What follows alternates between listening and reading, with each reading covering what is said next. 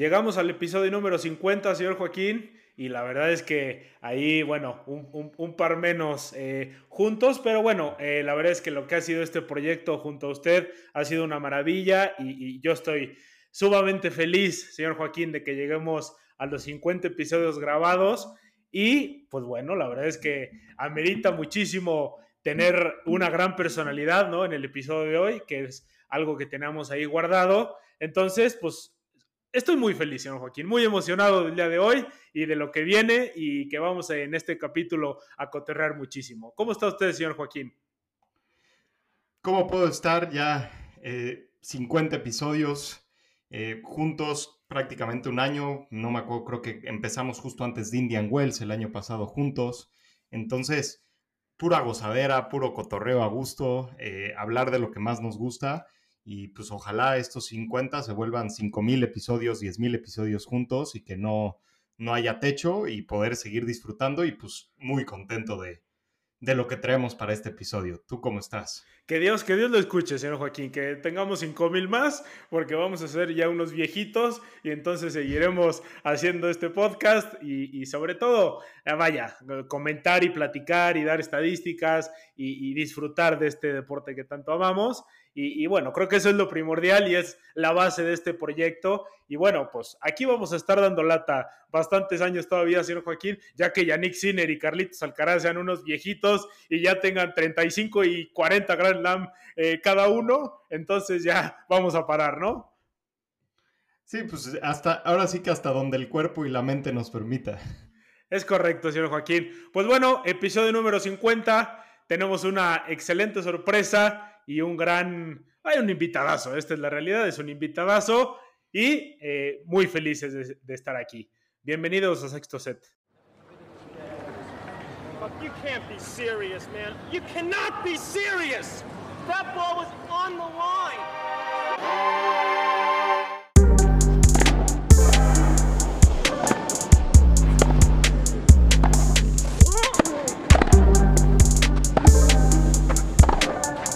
No hay nadie, pero nadie más grande.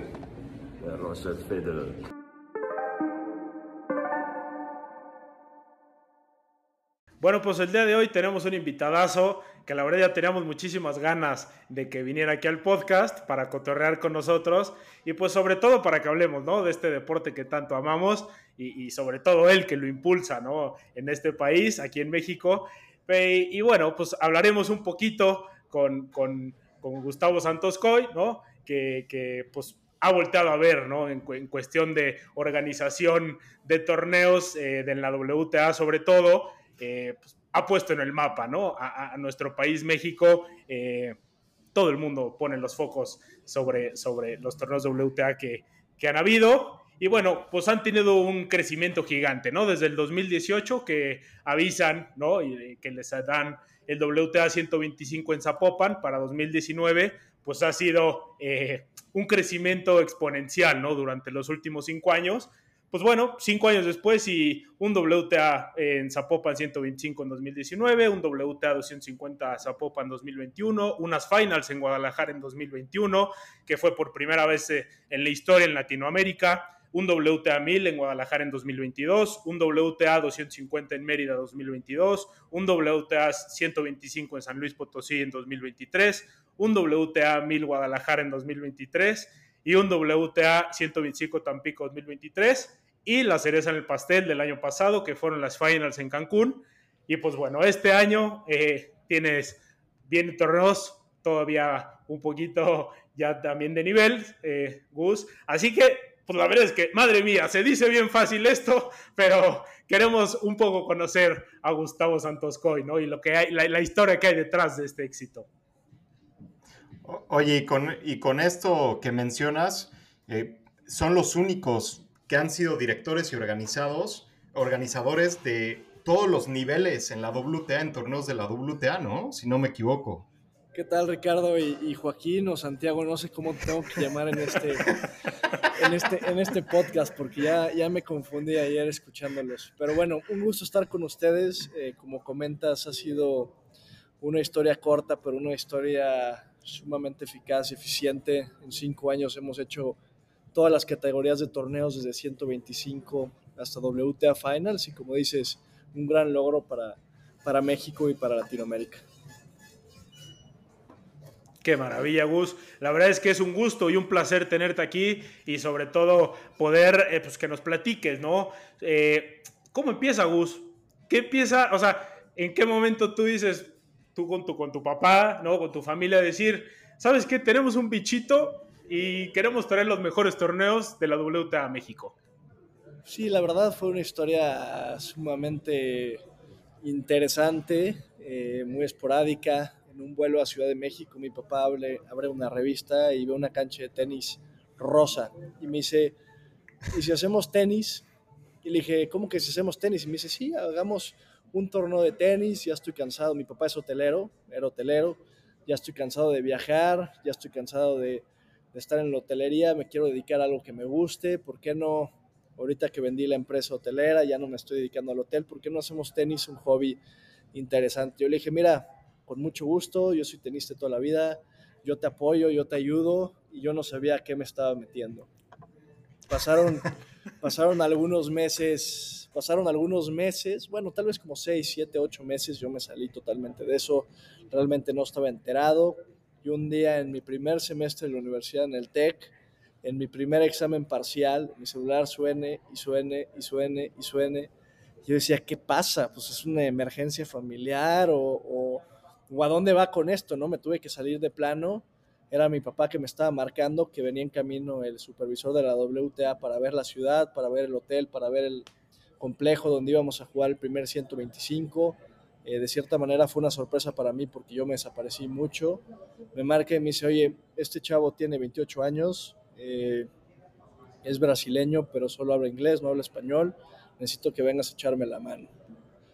Pues yo como buen mexicano dije, ni modo el examen, me tengo que ir. Agarré el coche y me acuerdo que, que los vi a todos ahí en, en, la Casa de los Platos de Punto Sao Paulo, un restaurante mexicano, para recibir a este, a este hombre que venía a vernos de parte de la WTA para ver si, si nos daban la autorización. Cabe resaltar que mi papá ha hecho tenis toda la vida, hizo varias Copa Davis, hizo muchas exhibiciones con Jimmy Connors, con Bjorn Borg, con José Luis Clerc, de ahí viene toda la amistad del mundo del tenis, ¿no? Entonces, él ya a mi edad, a los 25, 30 años, tuvo la oportunidad de hacer muchas exhibiciones y muchos eventos de tenis, pero ahora iniciaba una nueva era, pues en el mundo del tenis femenil, ¿no? Eh, recuerdo que llego a la comida, eh, todos venían entrajados, yo venía del TEC de hacer un examen en PANS, pero claro, en cuanto conoció a este cuate que se llama Yannick Yoshizawa, si algún día llega a escuchar este, este podcast, pues un gran saludo para él. Y platicando bien, tuve muy buena relación con él, la verdad. Fuimos a ver el estadio, fuimos a ver el hotel, fuimos a ver todas las necesidades que necesitaba la WTA. Y me dice, bueno, ¿y, y cuál va a ser tu labor? ¿Cuál va a ser tu posición dentro de la organización? Eh, todo esto en inglés. Y mi papá dice, bueno, eh, él va a llevar todas las relaciones internacionales con la WTA, con las jugadoras. Y yo voy a ver la parte local con gobierno, eh, administrativos, finanzas. Y yo dije, ah, caray, pues bueno, así es como inicia eh, pues un trabajo, ¿no? Yo trabajaba, yo vendía renders de arquitectura y de un día para otro ya trabajaba con la WTA en un proyecto que no sabía que me esperaba una aventura tan grande como la que fue. Oye, Gus, ¿y, ¿y, qué sentiste en ese momento? O sea, cuando te dicen eso, que dices, ah, o sea, ya no voy a hacer renders, voy a entrar al tenis con mi papá, algo pues, nuevo para mí, y a tus, ¿qué tenías? ¿22 años? No, 21 estaba... años, ¿qué sientes en ese momento? Tenía 19 años, 19 años, sí, 19, 20 años. Eh, pues realmente fue una aventura muy interesante. Empezó como un proyecto de escuela de imprimir pósters en mi casa con mi papá, de cómo vamos a vender a los boletos, cómo vamos a hacer la imagen de diseño, juntas con diseñadoras, cómo hacemos los primeros logos. O sea, realmente fue un emprendimiento desde cero que fue sumamente emocionante porque era, eh, fue nuestro bebé, ¿no? Nuestro primer 125 fue nuestro bebé, lo vimos crecer desde cero. Eh, hacemos el primer 125, fue un éxito rotundo. Lo ganó Verónica Kudermetova contra, contra Mari Buskova en una gran final. Ahí es donde hago muy buena relación con, con Verónica, con Mari, con incluso las mexicanas, con Renata Sarazúa, con Juliana Olmos. Eh, y ahí es donde digo, ¿sabes qué? Esto me gusta más de lo que pensé, me quiero dedicar a esto. Y bueno, así inicia la historia de, cómo empezamos a hacer tenis nosotros. Posteriormente eh, sale una oportunidad muy importante, eh, posterior a la etapa de COVID. Bueno, previo a eso, previo a eso, creo que me brinqué una parte importante para la edición 2020. Yo ya tenía muy buena relación con, con la WTA, ya había ido a tres, cuatro juntas de directores de torneos. Obviamente era el más joven, yo tenía 20 años en ese entonces. Y recuerdo una buena anécdota en Charleston, que vamos al, al, torneo de Charleston a las juntas de directores. No fue mi papá en esa vez, eh, fui yo. Salimos todos los directores de torneos después a un bar, después de una cena, y pues a mí no me dejaban pasar, pues yo tenía 20 años. Entonces, pero realmente nadie sabía que yo tenía 20 años. O sea, o sea cuando llegamos al primer bar y, y tu ID, yo, no, pues ahora qué hago. Eh, la verdad es que nos seguimos yendo de bar en bar hasta que me dejaron pasar a uno. Y así es como, como empieza mi buena relación con, con el resto de los directores de torneo, ¿no? Pero posterior a eso eh, inicia una, una etapa nueva, eh, inicia COVID. Eh, mi papá siempre ha sido una persona muy aventada. Cuando se cancela Indian Wells, que era dos semanas antes de nosotros, eh, volteó a ver a mi papá y le digo, oye, se canceló Indian Wells, México no tiene restricciones todavía, ¿por qué no pues, crecemos la bolsa, crecemos eh, el, el, cuadro para traer a más jugadores acá? Marco yo directamente la WTA y digo, ¿sabes qué? Yo puedo hacer un cuadro de 56, mándame a todas las que quieran jugar. La WTA dijo, ok, elevamos la bolsa, subimos todo, íbamos a subir la bolsa casi 400 mil dólares en ese entonces para que vinieran a jugar pues, jugadoras top 50, top 30, top, top 20, ¿no? Porque ya no había Indian Wells. Eh, arreglamos todas las canchas, dejamos todo listo. Eh, domingo en la noche, ya con jugadoras en Guadalajara, suena el teléfono. Steve Simon, CEO de la WTA. Gus, tengo que platicar contigo y con tu papá. Búscalo, ponlo en altavoz. Se cancela, no hay torneo ahí fue una sensación, pues obviamente totalmente pues, devastadora. Eh, después de tanta ilusión, hacer una rueda de prensa diciendo que van a venir más jugadoras, preparar todo el complejo eh, y se cancela. Ahí es donde, donde probablemente nos desmotivamos un poquito más, pero posteriormente, seis, siete meses después, yo me despierto en mi día de pandemia normal, mi papá baja y me dice, acabo de firmar un 250. Y le dije, ¿estás loco? O sea, ¿cómo vamos a hacer un 250? Apenas llevamos un 125, acabamos de hacer un 250. Vamos a hacer un 250. En la torre, ¿no? O sea, inicia una algo totalmente nuevo en nuestras vidas. Ahí es donde te das cuenta que cambian muchas cosas. Eh, platicando un poco más en el tema de organización de eventos, lo que me tocaba a mí pues creció bastante. Eh, en, un dos, en un 125 el tema de las jugadoras, los hoteles, las supervisoras, el tema de la parte médica es muy importante, pero luego brincas a un 250 y ahora ya tienes tele, televisión internacional, ya tienes patrocinadores internacionales eh, y son cosas que pues tienes que ir cuidando y ir aprendiendo en la marcha porque si no aprendes en la marcha pues realmente es, es, muy difícil. Son cosas que yo no sabía, son cosas que tuve que aprender a bola de guamazos, a bola de pues, qué, qué es un qué es un patrocinador internacional, cómo son los beneficios, cómo son los entregables, que fuimos aprendiendo. Eh, tenemos un muy buen torneo 250, donde lo gana si me estoy extendiendo mucho, me dicen, ¿eh? No, no, no, no. Pues, estás, estoy dando... Gus, No, no, no, esta, es, está- esta es tu casa, Gus. O sea, aquí tú puedes hablar lo que quieras. O sea, lo- lo- todo el tiempo que tú gustes. O sea, estamos con la boca abierta. ¿Qué te digo? Sí, sí, sí, sí. Les Y estoy de hecho- contando la historia con detalles. Sí, sí, sí. Sí, no. no. Y, y- y precisamente, este, perdón, señor Joaquín, eh, yo quería ver eso, ¿no? O sea, pasas del 2019, pasan del 2019 al 125, se les cancela en 2020 y luego en 2021 hacen 250, ¿no? Con esta labor titánica que nos estás comentando. Y de ahí, yo, yo, a ver, yo, yo quiero saber en qué, en qué, o sea, qué les pasó por la cabeza para decir, ah, ¿sabes qué? Ya hicimos el 250 y el 125 con éxito, vamos a agarrar unas finals. En el Sí, mismo año. Ahí es, ahí es donde, mira, eh, la final Sara Sorribes contra Jenny Bouchard, gran espectáculo, gran torneo para Jenny. Mucha gente nos damos cuenta que realmente hay un, hay un, hay un mercado para el tenis femenil en México. Eh, yo me voy a Europa ese verano a hacer un curso de Sports Business. Eh, por temas de COVID no lo hago. Y, y nos hablan nuestros socios de Octagon para decirnos que como China no se va a jugar, que si queremos hacer un torneo 500 o un torneo, un torneo 1000, ahí es donde nosotros decimos, ¿sabes qué? Un torneo 500 a mí no me sirve porque acabo de hacer un 250, vámonos a lo grande, ¿por qué no hacemos un 1000? Y en eso la plática se escaló a, ¿y por qué no hacemos unas finales de la WTA que tampoco tienen casa? Mandamos nuestra solicitud con nuestros socios de Octagon, todo muy bien, había mucha gente que lo, que, que lo quería hacer, mucha, mucha gente, pero había mucha incertidumbre de cómo, cuándo y dónde. Eh, pasó el tiempo y, y, la gente, pasó junio, julio, agosto, y la gente decía, oye, si no decides ahorita yo no lo puedo hacer. Y los únicos locos que seguíamos ahí persiguiendo el sueño de hacer unas finales que no sabíamos qué significaban eran los hermanos, como diría Mickey Lawler, la expresidenta de la WTA, los, los hermanos Santoscoy, ¿no? Los locos Santoscoy. Nos vamos a, al US Open, faltando nueve semanas exactas para hacer las finales en Guadalajara. Todavía no tenemos un sí. Vamos, presentamos eh, al board, a todo el mundo les presentamos lo que queríamos hacer. No teníamos estadio, no teníamos absolutamente nada, pero teníamos muchas ganas y mucho compromiso. Negociamos y nos dicen, oye, te puedes quedar mañana.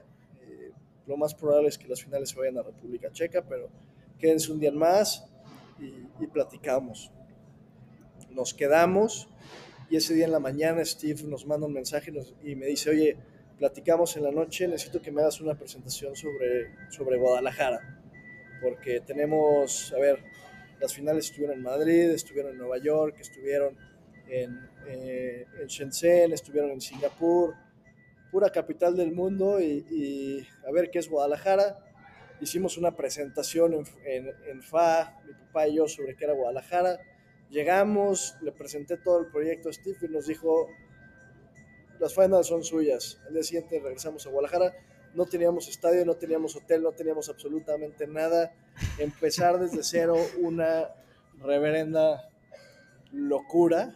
Eh, obviamente el brinco de un 250 a unas finals fue abismal al día siguiente teníamos, a las dos semanas ya teníamos a 23 personas de la WTA en la oficina con nosotros.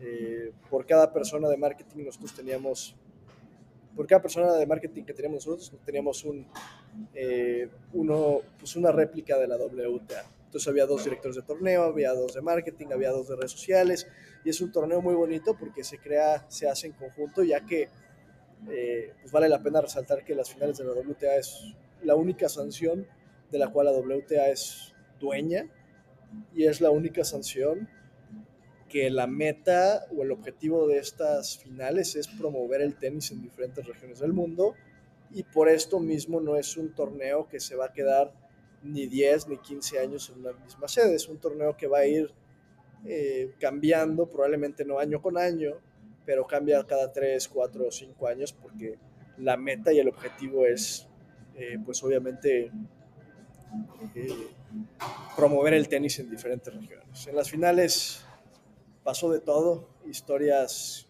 que se pueden contar, historias que no se pueden contar, historias de tener eh, todo el sistema y las credenciales atorados en migración, porque viajas con 50 cajas de, de, pues de micas y computadoras y migración dice, no pasas, y tener a este cuate en el aeropuerto marcándome a las 5 de la mañana, hasta terminar una llamada con Marcelo Ebrard y su asistente por otro tema de migración, que no puedo meterme en muchos detalles, pero aprendes a darte cuenta de la magnitud de las cosas eh, en temas de televisión. Fue un, un evento con, con mucha duda, que al final pues no fue así, fue un éxito total, un éxito rotundo y ahí es donde nace la mejor relación entre, entre la WTA y, los Gustavos. Oye, Gus, y a ti y a tu papá, o sea, yo no me imagino lo que ha de ser seis semanas antes, levantarte todos los días diciendo, sin saber qué problema nuevo te va a llegar. O sea, ¿cómo enfrentan eso todos los días y cuál es la motivación que tienen cada día, ¿no? O sea, porque lo que ya mencionas, luego en Cancún, las finals, ¿no? Todos los, eh, todos los retos que tuvieron cada día, tú te levantas y ¿qué dices? O sea, cuando te llega una noticia así, ¿qué, qué pasa por tu cabeza? Eh, ¿Te quieres esconder o qué, qué, qué haces? Pues bueno, creo, creo que es, es, es, parte de lo que, para lo que vives, ¿no? O sea, si estás en los eventos, sabes que siempre va a haber algo pasando, algo nuevo. Eh, a ver, o sea, un ejemplo muy tonto, pero un ejemplo que, que siempre me gusta platicar. En Mérida, eh, un día antes del cuadro principal, todo está perfecto, todo está conectado, no tenemos ningún problema, el hockey está sirviendo bien, las pantallas están sirviendo bien, las jugadoras ya entrenaron, las redes están listas, todo está absolutamente listo. Ese día en la noche te vas a dormir, cae una tormenta tropical, el camarógrafo o el técnico del audio deja las puertas abiertas de las cabinas, te levantas y no tienes luz, no tienes pantallas, no tienes Hawkeye, no tienes wow. sonido, no tienes absolutamente nada, pues ¿qué hay que hacer? Resolver. O sea, realmente no tienes, claro. no tienes otra, porque en un evento eh, tienes muchos factores que juegan en contra, en contra tuya y a tu favor. Tienes, claro. a mí me gusta decir que tienes pues tres diferentes puntos de venta. El primer punto de venta obviamente son las jugadoras, tienes que venderles un gran torneo, tienes que venderles una gran experiencia. El segundo punto de venta es la televisión y la parte de medios, tienes que venderles un buen evento, tienes que presentarles eh, pues una, una, buena, una buena señal para que lo puedan ver. Y el tercero son todos sus, tus 7.500 o 3.500 o 10.000 aficionados que tengas diario. Entonces tienes tres puntos de contacto que los tres son sumamente eh, delicados, que les tienes que entregar algo, les tienes que entregar un producto bueno. Sí, desde luego. Claro. Y sobre todo, y sobre todo hacer la conexión entre los tres puntos y, y, y valorar los tres puntos que salgan a buen puerto, ¿no? que ese es el reto especial que hay detrás de, de la organización, ¿no? Y al final creo que también sin estos problemas no hay oportunidades, ¿no? O sea, porque al final el resolver estos problemas te hacen a ti eh, fortalecer esa relación con la WTA, con la gente, porque la gente no ve todo eso, ¿no? Pero la WTA obviamente lo ve, las jugadoras obviamente lo ven. Y si tú te levantas, lo resuelves, eh, sacas, fortaleces esos tres puntos, quedan como, oye, yo quiero ir a un torneo que organicen los Gustavos, porque sé que a pesar de todo, porque en todos los torneos debe de pasar, ¿no? O sea, incluso en los Grand Slams debe de haber todos esos contratiempos. Eh, tú fortaleces eso con esas oportunidades y esos problemas que se te presentan. Sí, claro, creo que siempre hay problemas. Eh, a veces la gente no se da cuenta de todo lo que pasa detrás de un evento. Ayer lo vimos, está viendo la transmisión de, de Noskova y Yastremska y comentaban los comentaristas de ESPN que en la cancha creo que en la cancha 3 hubo un problema con, con, la superficie, se levantó, tuvo una bomba de aire, tuvieron que, que, mover el partido. Son tipos de problemas que a veces la gente se entera, a veces la gente no se entera. A mí me ha pasado, en el Grand Stand me pasó hace tres años. Fue un problema, tienes que solucionarlo, tienes que traer a la gente de reparación. Y como dices, la gente realmente solo ve la punta del iceberg de lo que está pasando, ¿no? Y vamos, un ejemplo muy claro de lo que pasó en Cancún. Era una bola de nieve que venía rodando y la bola de nieve se estrelló en Cancún. ¿Y qué pasó al final de cuentas? La gente pues piensa que todo es, tema de la organización o del torneo cuando venían una serie de complicaciones por detrás y la gente no se da cuenta lo que implica. Dicen, bueno, mal clima. Bueno, sí, el mal clima para mí representa miles de dólares en hospedaje del staff, miles de dólares en televisión, si mantengo a la gente aquí un día más para jugar una final el lunes, pues es más hospedaje, más comidas, más logística, cambios de vuelos. Si mantengo, si la lluvia me sigue lloviendo todos los días del torneo, y me juega una jugadora que está jugando la final de Billie Jean King Cup en Sevilla, no puedo posponer mi partido un día más, tengo que jugar. Eh, es, es, una serie de complicaciones que a veces no están ni en tus manos, ¿no? El mal clima, pues tienes que jugar contra el mal clima y esperar lo mejor y, ni modo, ¿no?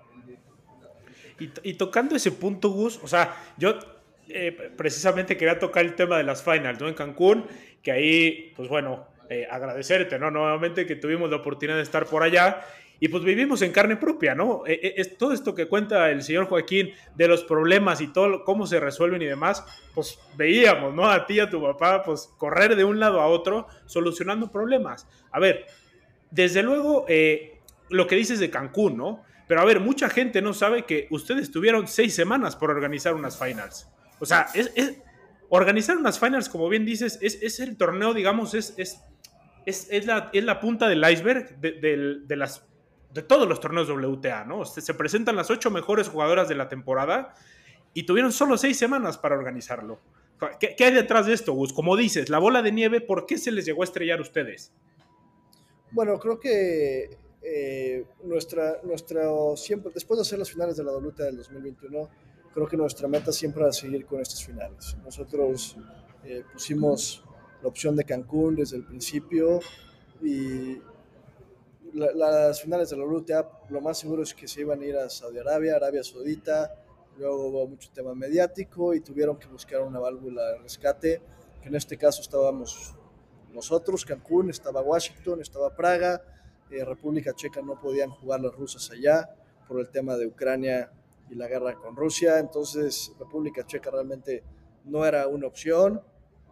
Y bueno, si se la iban a jugar con alguien faltando seis semanas, iba a ser con el que ya lo había hecho faltando ocho semanas. Nosotros puestos, eh, con los pies en la tierra, dijimos, nosotros las queremos, las vamos a hacer y las vamos a hacer bien.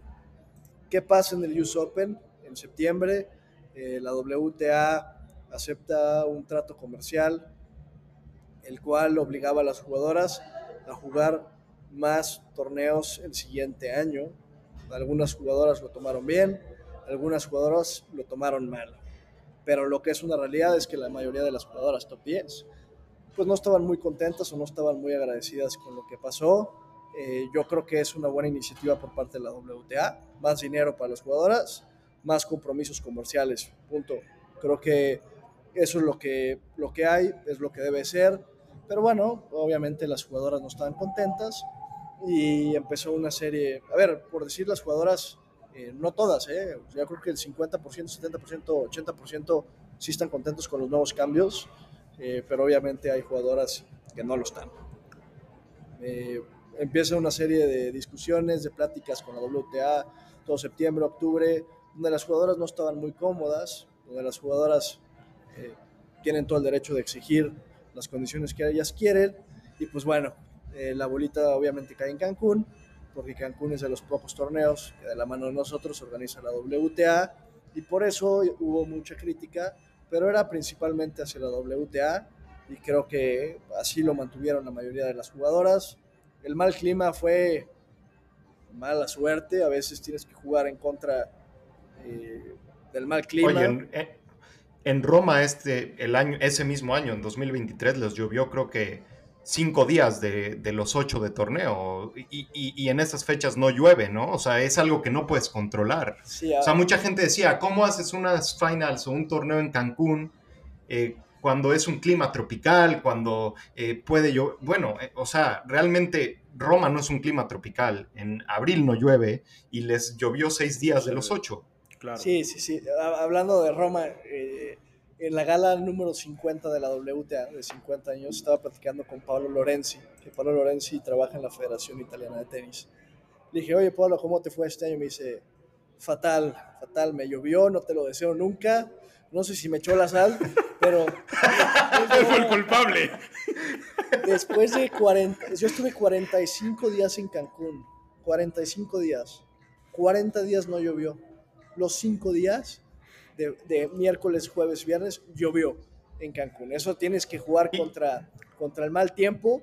Este, y a ver, al final fue un éxito, al final todo salió bien, eh, la cobertura de televisión fue buena, las jugadoras se fueron con buena cara, ganó la número se convirtió Iga en la número uno del mundo, que, que eso pues, es, es, es algo impresionante, ¿no? ¿Cuándo va a volver a pasar que alguien se convierta en número uno en México? Nunca, te lo afirmo ahorita, absolutamente nunca nadie.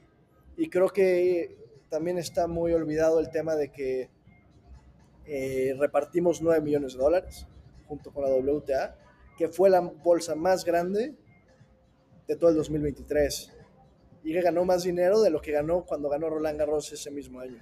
Entonces, creo que es algo que a veces la gente no lo comenta, la gente se enfoca mucho en los puntos malos, pero para México, para Latinoamérica, para las jugadoras, para la prensa, para la televisión y para los aficionados, fue un éxito total. De hecho, gana el 30% de lo que gana en todo el año en ese torneo, ¿no?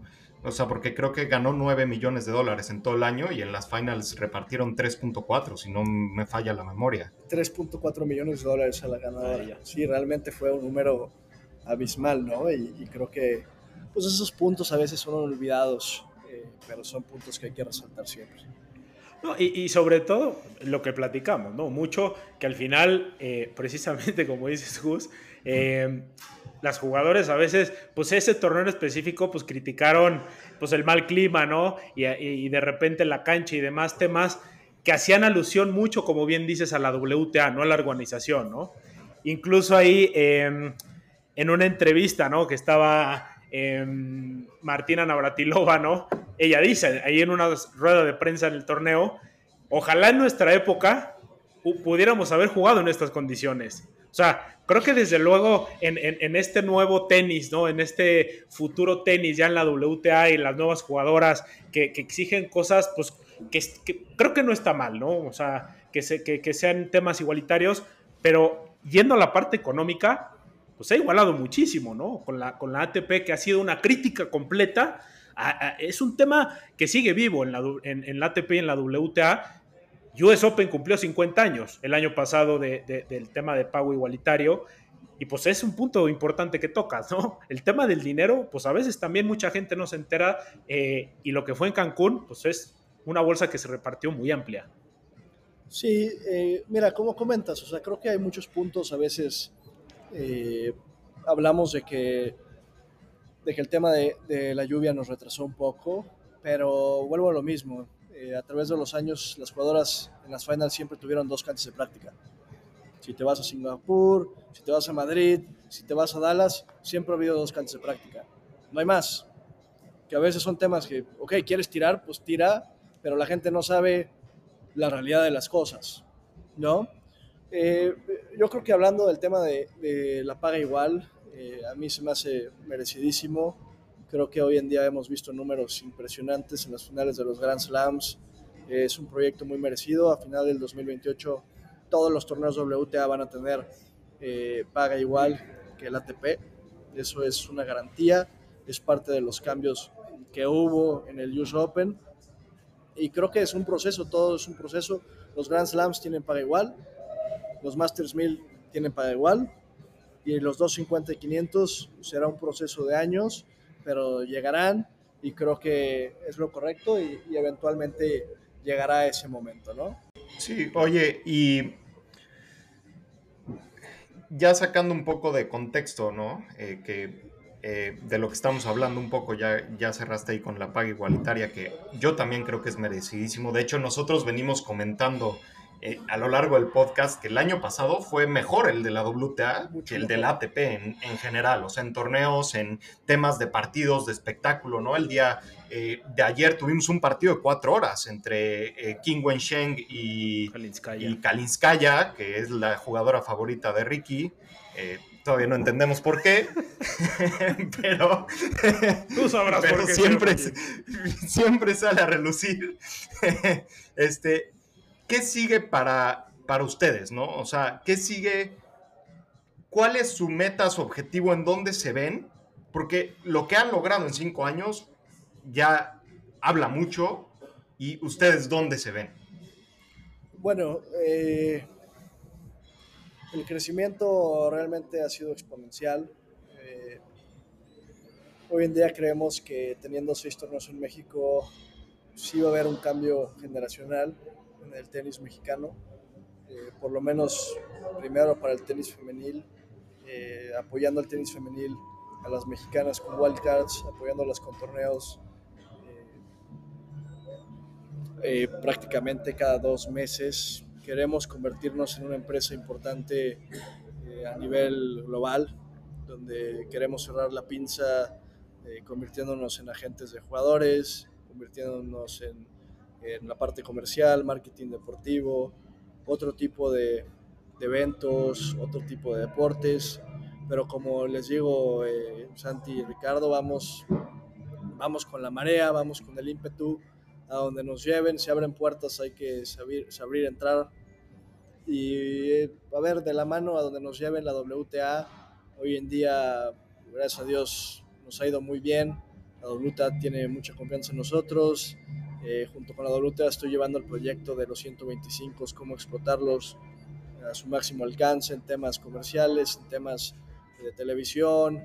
soy el representante de, de, Latinoamérica en ese aspecto y es un orgullo saber que la WTA pues, está viendo en, en nuevas generaciones, eh, nuevas maneras de pensar. Así que de la mano de la WTA se, se abren oportunidades con la ATP. Este año tenemos el, el San Luis Open de la WTA 125 de la mano con un Challenger 80 mil, que cabe resaltar que el Challenger es el, eh, el Challenger más viejo del mundo, tiene más de 60 años y creo que es una puerta, una puerta que poco a poco vamos a ir abriendo para, para meternos al ATP también, ¿no? Que la gente siempre pregunta, oye, ¿y ATP, y ATP, y ATP? Pues bueno, a ver, obviamente nos encantaría tener ATP, pero entender que a veces pues la marea te lleva para otro lado y si la marea te lleva para un lugar bueno, pues ya llegará una balsa con ATP, ¿no? Ya seguiremos en la balsa con, con, la WTA y creo que eso es lo que nuestro, nuestro plan, ¿no? Crecer el tenis, tener seis, ocho, nueve torneos, eh, expandirnos a Latinoamérica, al Caribe, eh, crecer como empresa y que también crezca el tenis femenil en México. Y eso, vaya, es un, es un tema importante, ¿no? Y que tocas, Gus. Y sobre todo, a ver, este año, justo iba a hacer esa pregunta, este año viene, estás a semanas, ¿no? Del 125 de Puerto Vallarta, que tienes nombres muy buenos, ¿no? Ahí en el draw. Eh, viene el WTA 125 en San Luis, compartido con el Challenger, ¿no? En Semana Santa y en el, en, el, en el, Potosino. De hecho, mi familia, yo conozco ese torneo desde hace muchos años porque, porque pues, mi familia es de San Luis. Entonces, pues la verdad es que es una maravilla el torneo. Y el año pasado este, lo gana aquí en Cochareto, ¿no? Sí, lo gana la número 40 del mundo contra Sara Errani. Que Sara, Elizabeth creció viendo jugar a Sara Errani. En sí, sí, sí. cancha de arcilla. Un partido 7-6, 6-7, 7-6 el mejor partido que he visto en todos los torneos que hemos organizado. Una final Cochereto sí, Rani, estadio lleno en San Luis, 7-6-6-7-7-6, para quedar campeón a Cochareto. Una locura, una locura. Claro. Y eso es uno de los temas que luego platicaremos, pero bueno, eh, el, el, hecho de que Cochareto haya jugado un 125 y lo haya ganado, significa que el torneo, a veces la gente dice, un 125 no voy, pero esa es una, es una manera de pensar 100% equivocada, porque hoy en día tenemos un torneo en Puerto Vallarta, que la sembrada número uno es la número 68 del mundo, tenemos dos wildcards, una que viene de hacer cuartos de final en Australian Open, otra que vino de, de estar número 50, ganar la Serena Williams en la Australian Open, cuarta ronda, y cerrando con ella la, la retiró. Ella la retiró y jugando y cerrando el torneo con la número 150 del mundo el torneo cierra con la número 150 del mundo. Hay torneos 250 que no cierran con la número 150 del mundo. Y la gente sí, se, sí. Va, se va con el número, se va con el 125, con el 250, con el 500 o el 1000. Pero un evento es un evento y creo que la bondad o la ventaja del tenis femenino y de lo que hemos creado hoy en México es que ves a la gente que apoya a la 100, a la 120, se sabe los nombres, se sabe de dónde es, se saben sus apodos y creo que eso es lo más bonito del tenis femenil y es de lo más bonito que hemos hecho nosotros. Y yo creo Oye, que ese Gus, es... Y eso, eso que mencionas, perdón, No, no, no, eh, dale, dale. de los, los números del ranking, yo creo que también son relativos a qué tenis vas a ver. ¿No? Porque, por ejemplo, el WTA 1000 de Guadalajara del año pasado de septiembre, que también tuvimos el, el honor de estar ahí unos días, mucha gente criticó, ¿no? Porque se bajan las top. Pero oye, tuviste jugadoras como Dayana Yastremska, por ejemplo, que estaba, dice, no, es que estaba fuera del número 100 del mundo. Perdón, su ranking más alto llegó a ser el 21, luego tuvo una suspensión que no era, y hoy en día, hoy está en la final, en la semifinal de Australian Open. ¿no? Y la gente no ve eso, la gente se va por un número del ranking, pero realmente, ¿cuál es la labor que ustedes están tratando de hacer o cómo, cómo se puede hacer para que la gente aprecie el tenis de otra forma sin fijarse en el número que trae la jugadora junto? Pues es muy buena pregunta y creo que es parte de lo que estamos trabajando con la WTA año tras año, ¿no? Primero, eh, es muy bonito ver que la gente que nos apoyó en el 125 y está viendo a esas mismas jugadoras dentro del top 20 o top 30. Lo que nosotros queremos crear como GS Sports Management, como grupo, es una serie de torneos eh, que el tenis llegue a cada rincón del, del, país, en pocas palabras. Hoy tenemos Guadalajara, Puerto Vallarta, Mérida, eh, San Luis Potosí, posiblemente otra sede que casi te revelo, que todavía no la puedo revelar pero bueno, que, lleguen, que lleguen los torneos, que llegue el tenis, que llegue el tenis a San Luis, que pueda haber a jugadoras de gran nivel, que se encariñe de esas jugadoras, que se dé cuenta del nivel de, de tenis que traemos, que posteriormente puedan ir a la cereza del pastel en nuestro máximo evento en Guadalajara para ver aquella jugadora top 50, top 43 que ganó el corazón de todos los potosinos o de todos los vallartenses en acción contra la número 1, 3, 4, 7 en Guadalajara. Pero ya tiene un valor, ya tiene un valor sentimental, un valor emocional. Claro. Ya ver a la jugadora que ganó tu ciudad, que todo el mundo está viendo con muchísimo o sea, creo que eso es, eso es, algo que es algo muy bonito, ¿no? O sea, el hecho de que o la jugadora que te firmó tu gorra o que tienes la firma de esa jugadora, ¿no? Y luego verla en Guadalajara o luego verla nuevamente en Puerto Vallarta, crear una comunidad de tenis que vaya siguiendo a las tenistas y entender que, que son las mejores del mundo, independientemente sea la número 50, la número 2 o la número 3, la que es número 3 mañana va a ser 200 y la que es 200 mañana va a ser 1 no hay ningún sentimiento más bonito que cuando dices, yo la vi cuando ganó en San Luis y ahorita es número 2. O yo vi a Mari Buscova cuando ganó el 125 y ahorita es el número 20 del mundo jugando tercera ronda, cuarta ronda en, en, en, Australia, ¿no? Eso creo que es... Sí, o Kudermetova, que es top 20, ¿no? Te, que da, una, ganó... te da una sensación de, de, de pertenencia o de, de, conexión a esa jugadora que hoy la ves en la tele, pero tú ya la viste funciona un poco como, como lo es María Zacari en Guadalajara, ¿no, Gus? O sea, María Zacari es súper querida en Guadalajara y este año, pues, se gana el premio mayor, ¿no? Bueno, el año pasado, eh, que queda campeona de, de, su torneo, ¿no? El WTA 1000. Y la verdad, eso, ese sentido de pertenencia se nota luego, luego, ¿no? O sea, con María Zacari todo el mundo estaba metidísimo con ella. Entonces, creo que, creo que sí es un punto importante el que trae a la mesa el señor Joaquín. Eh, ese sentido de pertenencia es una, es una barbaridad. Y, y, sobre todo, vaya, que ustedes sigan impulsando, ¿no? Como dices, que se vayan conociendo todas las jugadoras. Y creo que lo más importante, Gus, o sea, en la parte del apoyo a las jugadoras mexicanas, ¿no? Que, que al final ha sido como un, eh, como un daño colateral, podría decirse de esta manera, que, el Renat, que Renata Zarazúa, creo que pensamos esto, eh, el señor Joaquín y yo aquí en el sexto set, que es un daño colateral, desde luego por su trabajo y sus bases y demás, pero pues ha sido impulsada en los últimos años, desde luego, porque también ha jugado sus torneos, ¿no? Hoy, hoy en día está en una, estuvo en una primera ronda de Australian Open, pues también como resultado porque voltean a ver ya mucho a México debido a todos los torneos que ustedes han, han traído, ¿no, Gus? Sí, y entra sí. al top 100. Y entra al top 100. Creo que, creo que el éxito de Renata el otro día comentó en una entrevista que, que, que ya pasó su etapa de aprendizaje, ahora está lista para ganar partidos y creo que la etapa de aprendizaje, pues obviamente después de 6, 7, 8 wildcards que le hemos dado, también levantar la mano para Hernán Garza en Monterrey, anteriormente Real Soletusa en Acapulco, pues son los torneos en México los que te pueden ayudar a generar esa confianza, a generar ese nivel de, de jugar con las mejores y, y claro que es, eh, pues es un orgullo para el tenis, para el tenis femenil, ¿no? O sea, creo que los 125, los 250, los 500 son la base para estar ahí dentro del top 100, top 50. Lo vemos el ejemplo claro con, con Elisabetta Cochareto, que ganó, ganó Tampico, ganó San Luis y se mantiene dentro del top 40. Vemos el ejemplo con Ruth hace unos años, lo único que había ganado eran 250 y un buen resultado. Así que creo que esos torneos son los que te mantienen ahí dentro del top 10 y un buen resultado en los grandes, en los cuatro grandes, pues obviamente pueden marcar la diferencia entre una jugadora top 50 a top 10. Y mucha gente no se da cuenta de esta labor, eh, pero si lo pones en, perspectiva, mucha gente a lo mejor se preguntará en Latinoamérica, en México, ¿por qué en un torneo, en un Grand Slam, eh, vemos tantas banderas americanas? ¿O por qué estamos viendo tantas banderas chinas? ¿no? Ahorita hay una china que se mete a semifinales eh, de Australian Open, King Wensheng.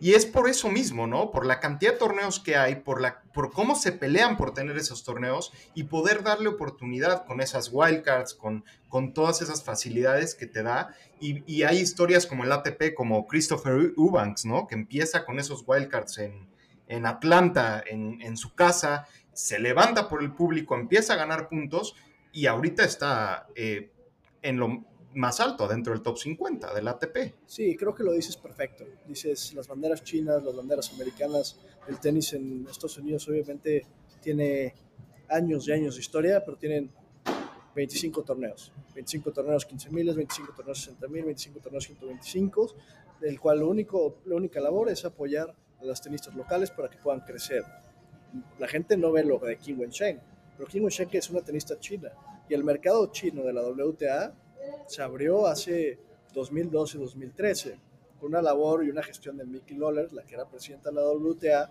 donde hizo China la mayor inversión en tenis y en deporte en los últimos 30, 40 años, haciendo torneos 125, 250 y todo eso le dio la capacidad a Kim Wensheng de estar dentro del top 10. Hoy en día, eh, Santiago y, Ricardo, yo creo que pocos países... Joaquín, Joaquín. Joaquín. No, no, no vamos a hablar de fútbol hoy. No vamos a hablar de fútbol, pero bueno, pocos países, contados con las manos, tienen más torneos de tenis profesional que México. Pocos. Yo creo que Estados Unidos, República Checa, y dejo de contar. Oye, y a República Checa ya le ganaron dos finals, o sea, no sé si el apellido Santoscoy en República Checa ya esté baneado o si, hayas intentado ir últimamente.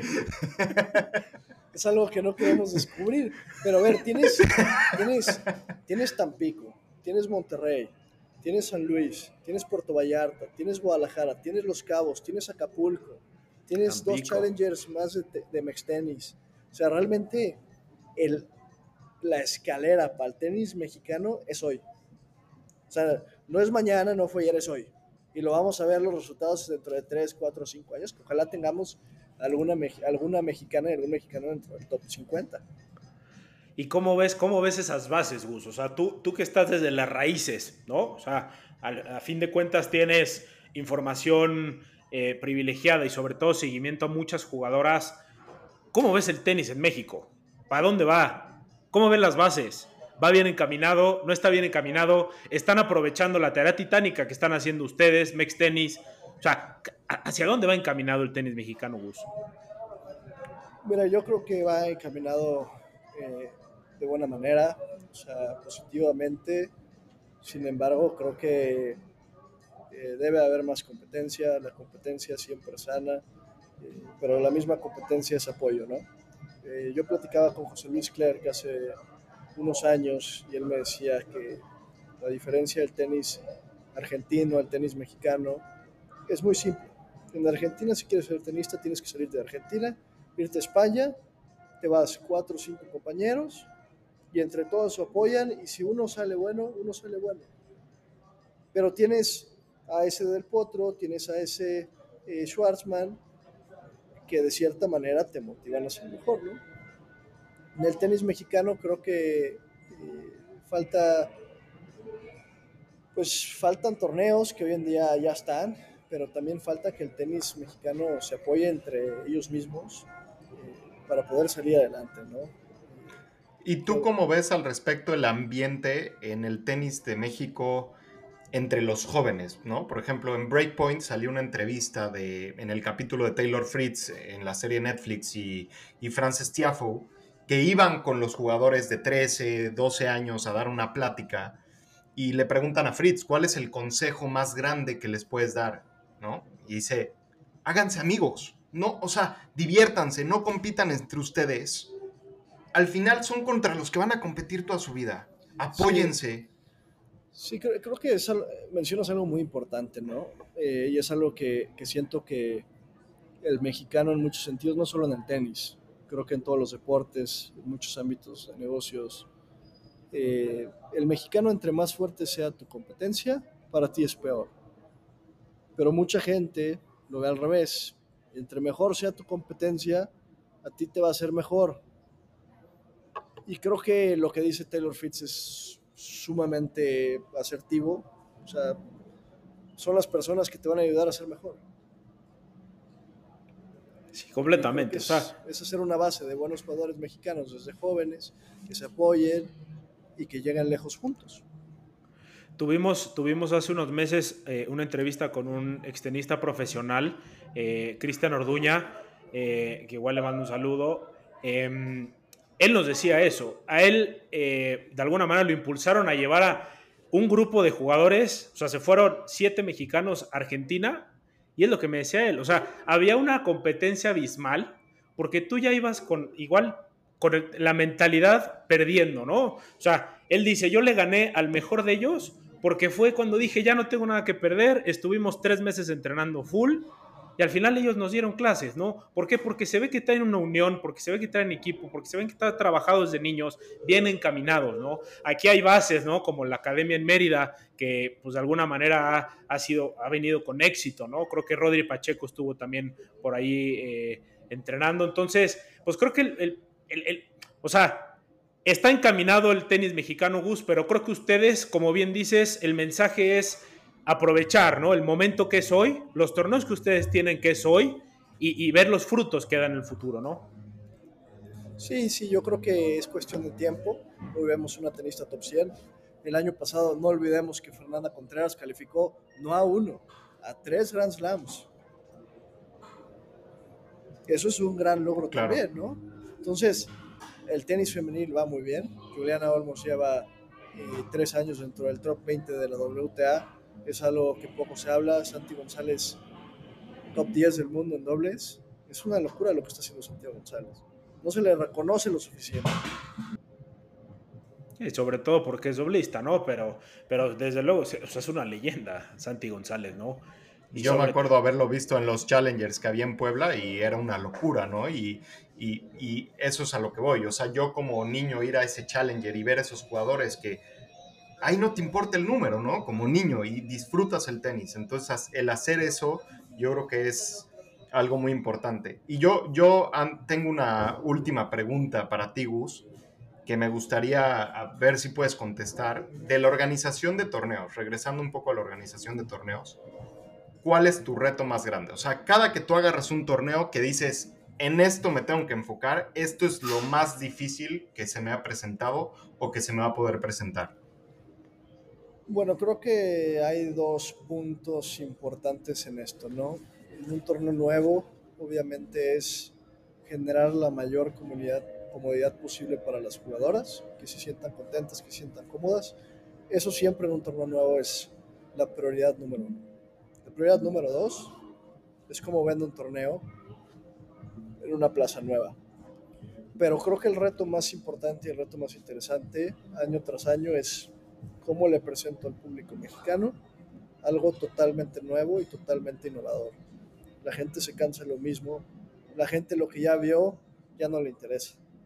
¿Qué te puedo presentar yo el próximo año para que llegues y digas, ah, pues sí le echaron ganas, o sí está chingón, o sí está padre? Ese, es el reto más importante que tenemos, cómo, cómo llegar a las expectativas de la gente y que vivan algo nuevo y diferente. Y justo eso mencionaban el otro día en la transmisión de ESPN de Australian Open. Eh, estaba Kyrgios ahí con McEnroe en la transmisión de, Estados Unidos.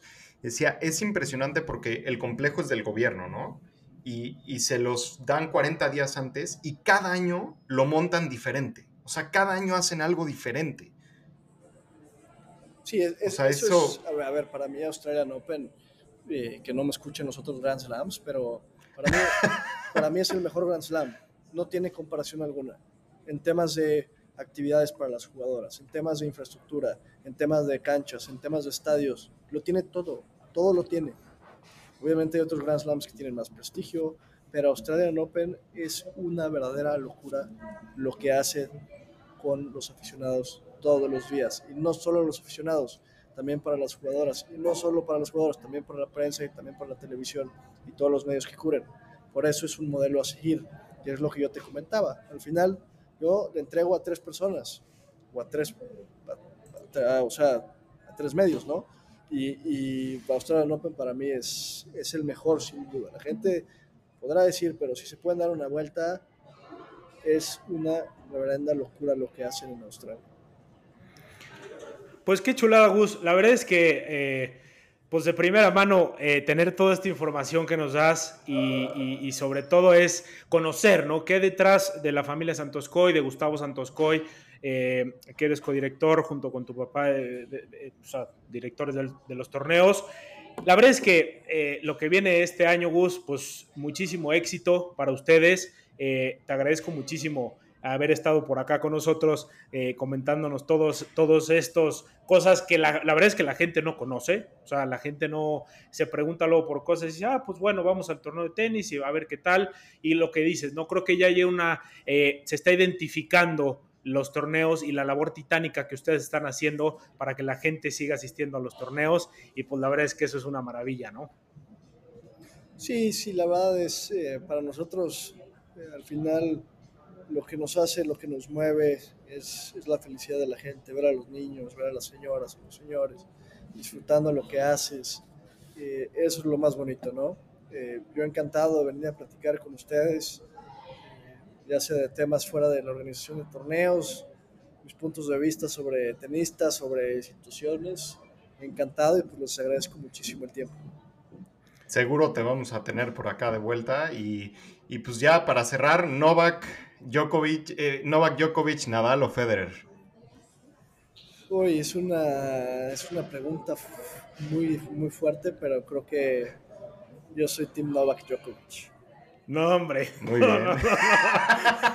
No, muy bien, Gus. Qué bueno. Está buscando ahí el onceavo título de Australian Open. Pero bueno, eh, aquí seguramente será, será otro episodio, eh, Gus, que te tenemos por acá, porque yo soy Team Roger, el señor Joaquín es Team Rafa y, y tú que eres Team Novak, ¿no? Entonces, la verdad es que esto tiene tela que cortar. Pero pues te agradecemos muchísimo, Gus, eh, haber estado por acá. La verdad es que agradecerte una vez más, ¿no? Eh, la invitación a los torneos que hemos podido estar ahí, el aprendizaje que hemos tenido ha sido brutal. Eh, la verdad es que ustedes a una escala súper chiquita, lo que hemos tenido en sexto set desde hace un año y medio que empezamos con este proyecto, pues hemos visto pasos agigantados pues por por ti, ¿no? Y por tu papá y por tu familia y por los torneos que estén, ustedes organizan. Entonces, agradecer brutal, ¿no? Esto, esto que ustedes nos están impulsando. Y pues bueno, la verdad es que un placer haberte tenido por acá, este Gus. Y, yo nada más, pues hablando de que Australian Open para ti es el mejor torneo, ¿quién se lo lleva en la WTA y quién se lo lleva en la ATP? Ah, mira, creo que se lo lleva Djokovic y creo que Zabalenka arrasa, o sea, no hay nadie va, nadie va a parar a Sabalenka. Sabalenka viene jugando muy bien, cuando viene concentrada, viene concentrada, cuando viene con ganas de ganar, viene con ganas de ganar. Lo hemos visto y eso es lo que estamos viendo. Así que Sabalenka Djokovic en, en mi punto de vista. Ya están los picks y si Latina va a regalar boletos VIP para todos los torneos. Y si no latina también. espero me mandes mi gorra de sexto set por lo menos. Seguro, seguro. esa ya va en camino, esa ya va en camino, amigos. Esa va en camino, mi Gus. Pues, Gus, agradecerte una vez más. Eh, invitadazo lo que tenemos hoy en nuestro episodio número 50. Eh, comentarte que eres especial, vos eres especial. Te, reservamos el número 50 para ti. Entonces, la verdad, increíble. Sabemos que tienes, estás con, con periodos muy cortos de tiempo y agradecerte este espacio que nos diste, ¿no? Para, para poder platicar contigo de este, de este tema y, sobre todo del tenis, ¿no? Y muchísima suerte en el año, Gus. Gracias, gracias. Ahí estaremos en contacto, Ricardo y Joaquín. Y espera tu gorra pronto, ¿eh? Es así, si no, ahí te, te voy a subir la foto de, de Joaquín allá al Twitter. Seguro sí. Muchísimas Mañana la tienes, no sé cómo le hago, pero mañana la tienes. Te vas corriendo, ¿eh? Te vas corriendo a dejárselo a Gus. Sí, sí. Sí, sí, sí. Bueno, pues muchas gracias por todo. Gracias, Gus. Un abrazo, Gus, fuerte. suerte. Bueno, pues ahí estuvo Gus Santos Coy. Eh, le agradecemos mucho y muchísima suerte con los futuros proyectos. Eh, la, verdad es que es una plática eh, brutal, señor Joaquín, la que tuvimos el día de hoy. Eh, conocer las entrañas ¿no? de, de- la organización y de lo que está haciendo la familia Santos Coy. Eh, información de primera mano, señor Joaquín. No hay más que decir. No, o sea, es que es verlo desde otra perspectiva, ¿no? O sea, nosotros como aficionados no vemos todo esto, no tenemos la oportunidad de platicar con alguien que está en las entrañas del tenis y además escuchar su objetivo, ¿no? Su objetivo al final del día es crecer el tenis en México, en su país, compartir esa pasión con la gente y ver a los niños, al- al- a los apasionados por el tenis y a los que no son y se quieren a- apasionar por el tenis, tener la oportunidad de ir a un torneo de tenis, ¿no? Porque inclusive viviendo en Estados Unidos, hay gente que no tiene oportunidad de ir a torneos de tenis ni tan accesible como la tiene la gente en San Luis, en Guadalajara, eh, con este tipo de torneos, en, en- en Mérida, eh, las finals en Cancún. O sea, es algo que como mexicanos hay que agradecer, valorar y apoyar. Completamente. Y la verdad es que, eh, a ver, aquí también no se da el reconocimiento. A ver, tuvimos las primeras finals en Latinoamérica, señor Joaquín, en Guadalajara en 2021. Sea, las WTA finals se dicen fácil, pero, o sea, todo lo que dije al comienzo del episodio, la labor que ha hecho la familia Santascoy en los últimos cinco años es una barbaridad, eso es una locura completamente. Pero bueno, señor Joaquín, la verdad es que tuvimos un. O sea, yo, estoy, yo no paro de sonreír, señor Joaquín con, con el invitadazo que tuvimos hoy para celebrar el episodio número 50. Así que yo estoy de acuerdo con usted. Creo que el pro más grande que tiene el traer todos estos eventos es que crezca el tenis mexicano, que la gente de México siga involucrándose con el tenis mexicano. Desde luego hay, un, hay una tarea titánica, ¿no? Es un, es un deporte nicho. Yo siempre he dicho que el tenis es un deporte nicho y, y hoy en día pues tiene un, un competidor muy fuerte, ¿no? Como es el pádel, por ejemplo. Pero bueno, eh, gracias a Dios el tenis sigue siendo eh, un, eso es un deporte mucho más importante en tema de raqueta para México. Así que, pues señores, ya escucharon, eh, Gustavo Santoscoy, tenemos cuatro torneos en el país. eh, con posibilidad de un quinto, no nos quiso decir aquí Gus eh, cuál era la sorpresa, pero bueno, ya en su momento saldrá seguramente y probablemente se los comentaremos también aquí en sexto set.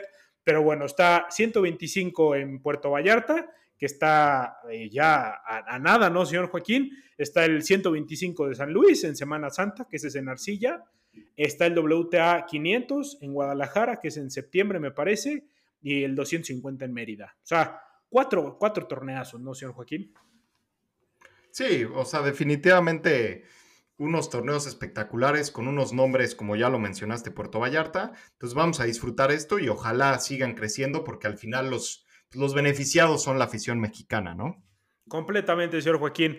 Pues bueno, señor Joaquín, aquí tuvimos el episodio número 50. eh, que vengan 800 mil más, señor Joaquín. Muchísimas gracias por escuchar este episodio. Nos vemos en el siguiente.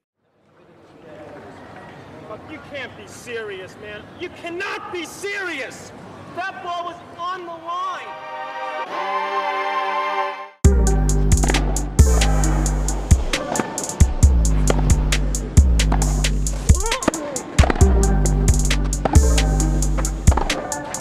No hay nadie, pero nadie más grande.